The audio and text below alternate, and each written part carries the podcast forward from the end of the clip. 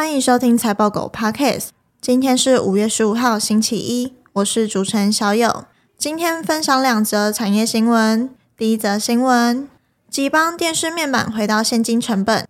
目前电视面板的备货动能还在，加上面板厂持续调控加动率，五月份电视面板的价格仍将持续上涨。中国面板厂希望在二零二三年第二季季底前，能够将电视产品的利润回升到损益两平点上。集邦预估五月份的电视面板价格将持续上涨。由于先前 Open Sale 价格偏低，因此未来几个月仍有微幅上调的空间。但模组产品因需求能见度较不明朗，价格调整空间有限。五月份仍有较高几率持平。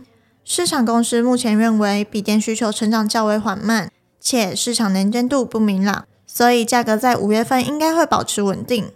另外，近期台湾面板厂策略调整，率先释放价格上调的讯息，因此整体显示器市场氛围及价格走势还需要进一步观察。这边的概念股有 LCD 面板、LCD 面板模组。第二则新闻，奇景提前终止部分 LTA。这项营运策略主要目的是牺牲短期获利，以换取营运的弹性和长期收益。奇景和其他半导体公司一样，面临库存去化时间超出预期的问题，因此奇景选择提前终止部分高成本长约，以改善营运状况和成本结构。奇景在公布二零二三年第一季财报后，决定提前终止部分高成本 LTA，这将导致二零二三年第二季产生一次性的提前终止费用。并将影响毛利率。此外，由于中国电动车市场价格动荡，奇景车用业务需求突然下降，这也将对二零二三年第二季营收产生影响。